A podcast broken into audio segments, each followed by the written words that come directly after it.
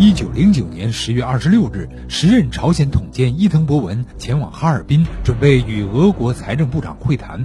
刚下火车，便被欢迎人群中的朝鲜青年安重根连开三枪击毙。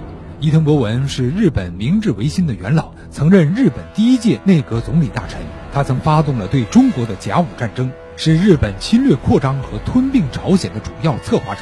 中日甲午战争后，日本驱逐了中国清朝在朝鲜的势力，加紧入侵并控制朝鲜。一八九七年，朝鲜王朝改国号为大韩帝国，日本逼迫韩国签订了一系列的不平等条约，最终使韩国沦为了日本的殖民地。而朝鲜青年安重根如何突破了俄国军人的严防，混入到日本人的欢迎队伍中？请听老林说旧闻：安重根刺杀伊藤博文。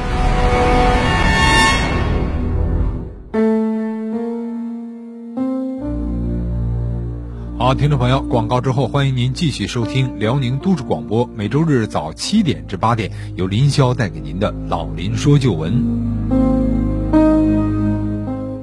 近些年来啊，随着高丽参等商品走进千家万户，高丽这个词也是越来越为普通民众所知。民间很多人呢，也把高丽当成朝鲜族的代名词。那朝鲜和高丽和中国。以及与高丽一字之差的高句丽之间又是怎样的一种关系呢？朝鲜的由来是怎样的？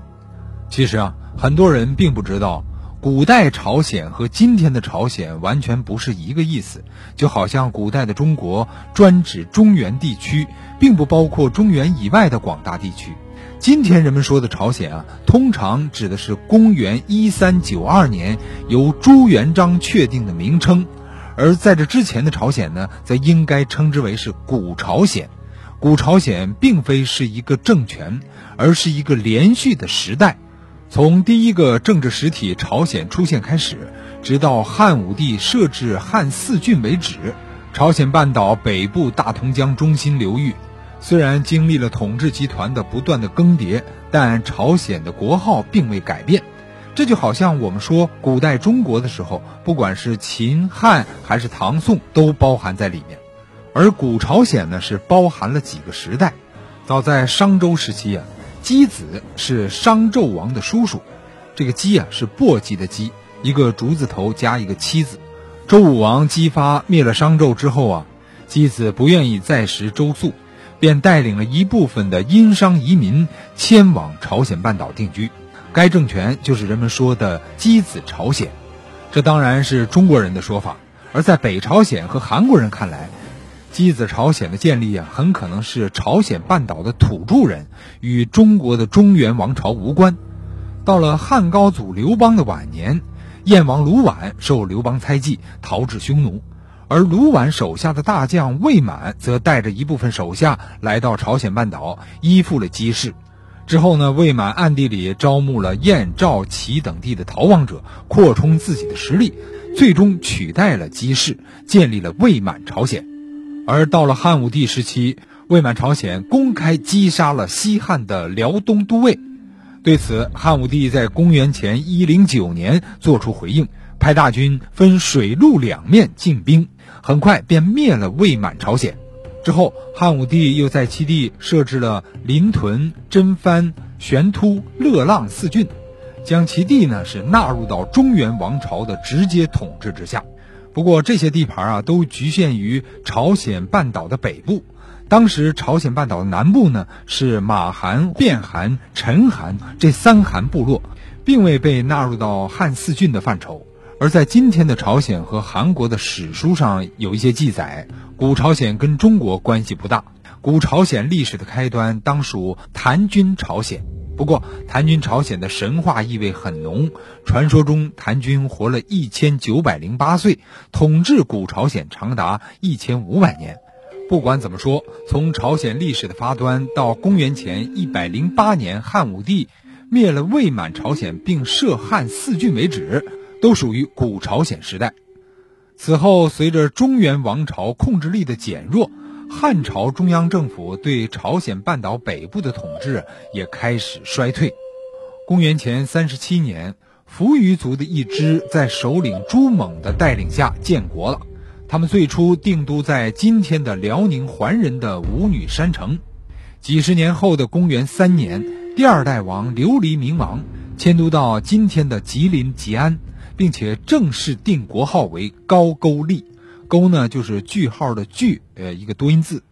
高句丽政权在历代王朝的带领下，先后征服了辽东、辽西的广大地域，并进一步统一了朝鲜半岛的北部。此时，朝鲜半岛南部由三韩变成了两个独立的政权——新罗、百济。由此，整个朝鲜半岛进入了高句丽、新罗、百济三足鼎立的前三国时期。有一些韩国的史书甚至把后来高丽的这个势力范围啊，扩大到半个中国。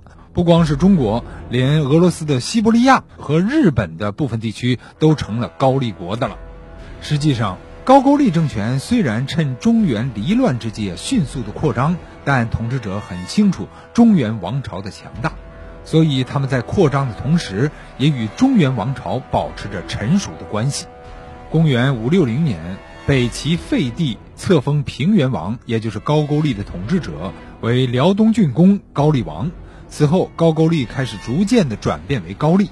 而在此之前的公元四二七年，高句丽第二十代王长寿王从国内迁都到平壤。这一举动呢，多少可以看出高句丽将战略中心从辽东转向了朝鲜半岛。高句丽迁都之后，政权又存续了两百多年。作为朝鲜半岛最强大的政权，高句丽对新罗、百济的威胁始终很大。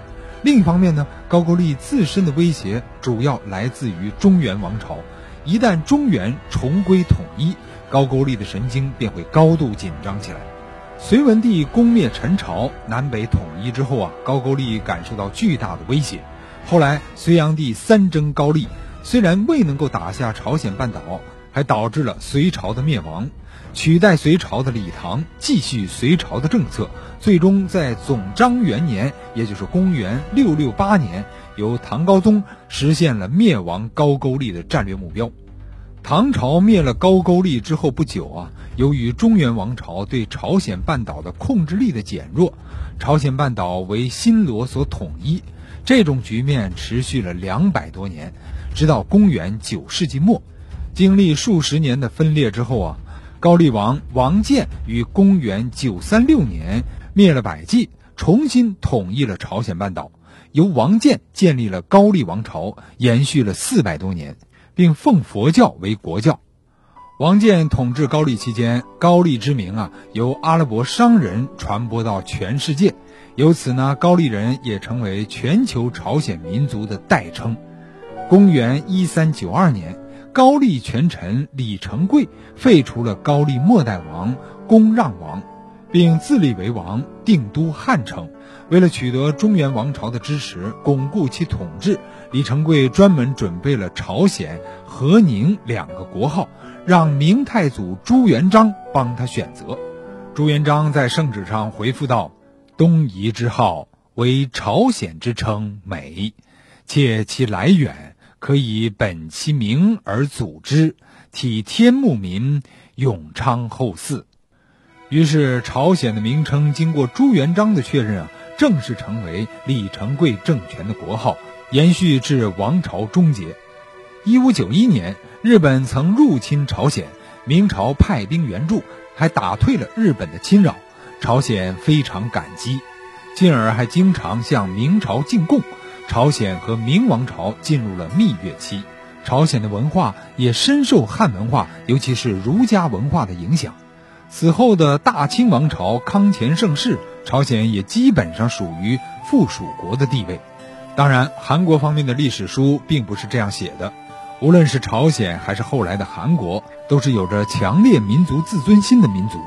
一九零九年，安重根刺杀了伊藤博文。日本国内要求并吞朝鲜半岛的呼声日益高涨。一九一零年八月，日本与朝鲜签订了日韩合并条约。几天之后，朝鲜的末代皇帝纯宗退位，李氏朝鲜灭亡了。从此，朝鲜半岛彻底沦为日本的殖民地。